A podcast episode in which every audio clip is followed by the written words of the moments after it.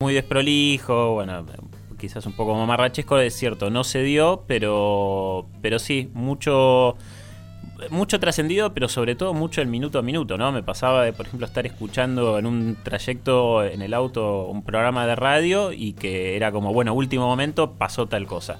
Que fue eso, un poco la, marca de ayer, que em, si hacemos un, un, pequeño punto de inicio cronológico, arrancó con eh, el tuit de Malena Galmarini, en una supuesta en un supuesto insomnio diciendo, uy, miren lo que encontré, haciendo un, repaso de mi archivo audiovisual del celular, y era un spot de Sergio Massa. una eh, canción de Axel, sí. Claro, de, una de sus candidaturas, eh, no recuerdo cuál de todas las candidaturas. 2013 era. ah, 2013. Sí. Eh, Todo vuelve, vuelve ah. canción y aparecía. Ay, amo que la cantes. aparecía eh, más allí este con una sonrisa de oreja Claro, bueno. Besando muchos chicos. Y este. sí, sí, Massa, todo, todo un personaje, Massa. Eh, yo creo que merece todo un capítulo aparte, el recorrido y la trayectoria política de Massa y sobre todo esto, sus repetidos intentos de llegar a ser algo que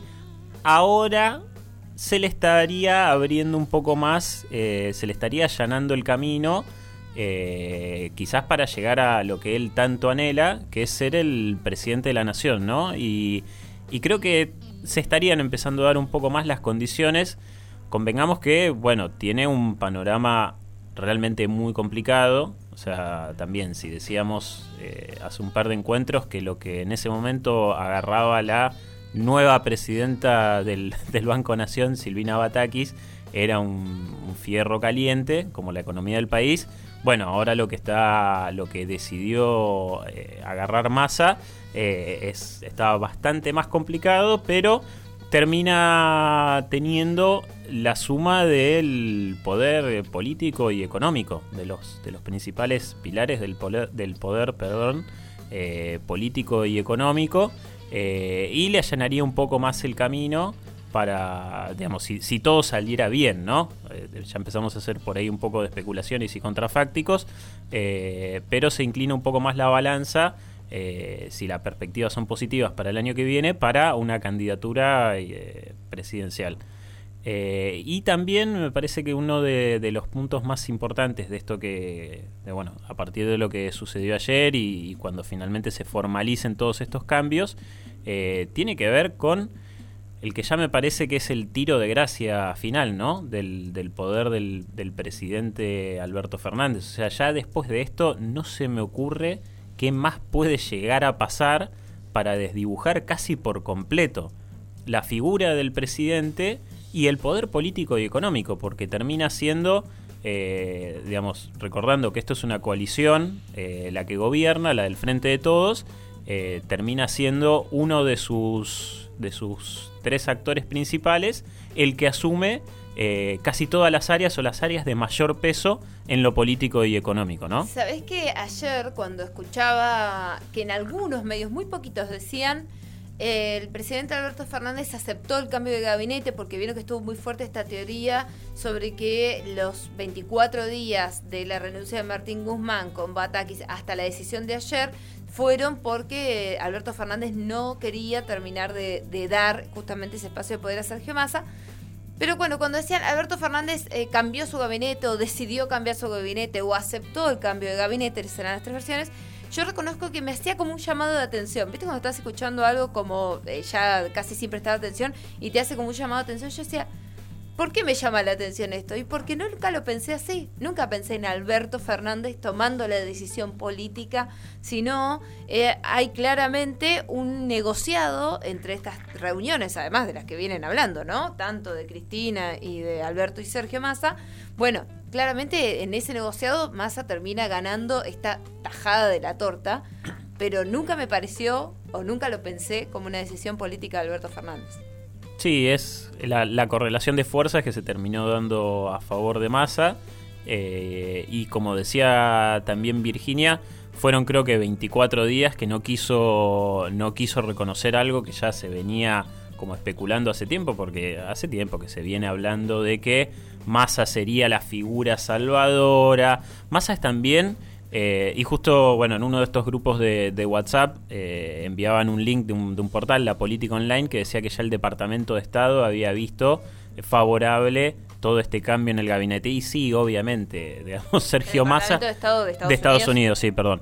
Eh, Sergio Massa lo que genera, entre otras cosas, es muchísima confianza, bueno, con Estados Unidos. Digo, se sabe el vínculo que tiene, lo comentaban ustedes al inicio del programa, fue el llamado de Massa el que terminó destrabando también este Em, no me sale ahora la palabra, digamos, esto de Claver Carón que no quería... El eh, titular del BID que no quiere mandar los, claro. Que después lo mandó, claro. Claro, que después lo terminó mandando aparentemente por un llamado de masa, lo cual también deriva en el portazo que pega eh, ahí leía en una de las crónicas que Dios los guarde, puso Gustavo Vélez en el, en el papelito. el papelito. El papelito. Eh, pasándolo por encima a Gustavo Vélez, alguien que tenía que cumplir ese rol como Pero no fue con amor el que Dios los no, no, no, no, para nada. Eh, bueno, eh, justamente esto es lo que decía, ¿no? Evidentemente tiene mucha legitimidad de sectores, sobre todo de los sectores eh, del Círculo Rojo y del poder económico y de Estados Unidos, legitimidad y, confianza que no la venía teniendo ni siquiera el propio, el propio perdón, presidente.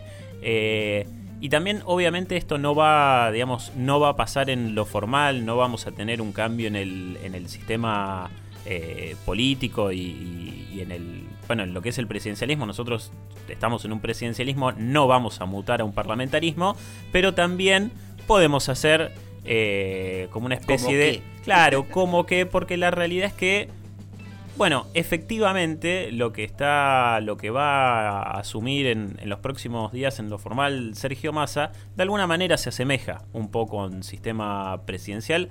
y lo digo relacionando con lo que estaba eh, hablando, digamos, con lo, que decía segundos atrás, de eh, no sé qué más puede pasar para que se desdibuje el poder eh, que, tenía el presidente Alberto Fernández, que va a quedar, me parece, como una figura un poco más protocolar que otra cosa y quien termine decidiendo, quien tenga mayor peso en las decisiones del rumbo del país y va a ser ahora este superministro o el nombre que quiera él ponerle, que parece que le encanta que le digan superministro, le encanta, le encanta ser el, el supermasa. Eh, así que, bueno, se abre, me parece, una nueva etapa, la etapa definitoria ¿no? del país. Insisto, ya no se me ocurre qué más puede llegar a pasar de acá por lo menos a, a las pasos de agosto eh, digamos, con el gabinete. Uno esperaría que ya agosto del año que viene. Sí, agosto del año que viene. O sea, recién estamos empezando. No es agosto, ahora. No, no, no, no es agosto ahora. Se va a tomar una copa grande, probablemente de caña con ruda masa el, lunes, ¿no? Es primero de agosto, si no me equivoco. Eh, pero bueno, la verdad que es un panorama, no deja de ser interesante, más allá de, algunas cuestiones de lo que tiene que ver con la crisis económica, sin minimizarlo obviamente, ¿no? Pero uno esperaría que a partir de ahora eh, se acomode un poco el, rumbo en líneas generales del país, que es lo que tanto se necesita, ¿no? Claro, siempre uno eh, observo en estas coaliciones que, logran llegar al, al poder a nivel nacional y en algunas provincias ha ocurrido también este, que el hecho de acordar las candidaturas sin resolverlas en, limpiamente o a la vista de todos, implica esto, ¿no? que se acuerdan las candidaturas en forma transitoria y luego que llegan al poder dice, epa, opa, ah, ¿qué hacemos? ¿Cómo es el reparto? ¿Cómo es el reparto? Claro. Este, y mm, me hizo acordar mucho cuando asumió este Caballo en la presidencia de la Rúa, ¿no? Claro. Sí, sí, que sumió así como un superministro. Yo, este, Sí, yo también anoche pensaba en eso y digo, qué mal indicio son la generación de superministerios en la historia de la Argentina también, ¿no? Que es jugarse al todo o nada, pero qué mal indicio realmente que, que se formen superministerios. Bueno, la realidad es que Massa, Massa tiene este, este apoyo de Estados Unidos que describía Alejo recién, y también pareciera que no termina como de molestar a nadie, porque tampoco es que la escuché a Patricia Burrich hablar, la escuché a María Eugenia Vidal, no lo escuché a Macri hablar de específicamente de masa, pero digo, no, no, no estoy viendo ni la oposición salir tan encarnizada, las organizaciones sociales más izquierdistas, más del filo trotskista, sí se han manifestado en contra, pero nadie ha salido encarnizadamente a criticarlo a masa, ¿no? Como que por ahí en eso también le juega a favor. Bueno, si no me equivoco, el apodo de Ventajita eh, es el apodo que le había puesto Macri. Eh, no sé si no lo mencionó en las últimas declaraciones Patricia Bullrich. Ella obviamente tiene que salir a pegar porque es el rol que cumple, ¿no? El de salir a criticarlo eh, o de criticar casi cualquier cosa que sea por parte del oficialismo. pero sí es verdad que ahora la oposición por ahí lo que le conviene es seguir un poco más callado. Ya sí anunciaron que no van a eh, no van a impedir el proceso para que quien asumiera la, presidencia de la Cámara de Diputados sea alguien del oficialismo. Como dijeron, bueno, está bien, no vamos a molestar por lo menos en, esto.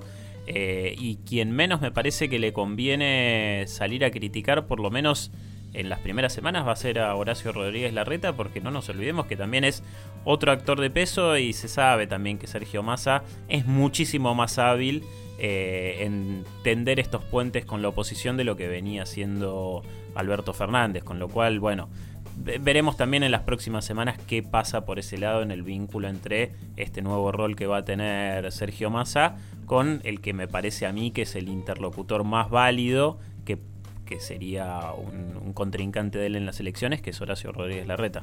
¿Y Cristina Fernández se ha expresado a través de alguno de sus, entre comillas, voceros? Por el momento no, no, por el momento no. De hecho, todavía, bueno, pasaron los 25 días de Silvina Batakis al frente del Ministerio de Economía y no dijo absolutamente nada. Eh, y yo no sé también si no terminar de apuntar esto como una especie de, digamos, una mínima derrota, ¿no? Porque creo que ella tampoco esperaba en su momento que sea Sergio Massa quien terminara ocupando el rol más importante en esta, en esta coalición, ¿no? Y quien terminara, si bien Cristina en todo este, digamos, revoleo de nuevas funciones va a tener algunos jugadores clave en algunos puestos del gabinete, eh, me parece que un poco, digamos, no, no, sé si sale perdiendo, pero por ahí no gana como esperaba en, este, juego de suma cero, quizás, ¿no? Puede ser, me gustó esa análisis, no lo había pensado. Alejo, muchas gracias, eh, por este, esta manera de ordenar un poquito lo que pasa. Si lo quieren pelear, le quieren preguntar algo, decirle, che, mira, yo pienso tal cosa, lo buscan en las redes sociales como el Colorau, que lo hemos etiquetado en nuestras redes sociales. Río Negro Radio. Exactamente, así pasaba la columna de política aquí en Voz Diario a cargo del politólogo Alejo Paceto.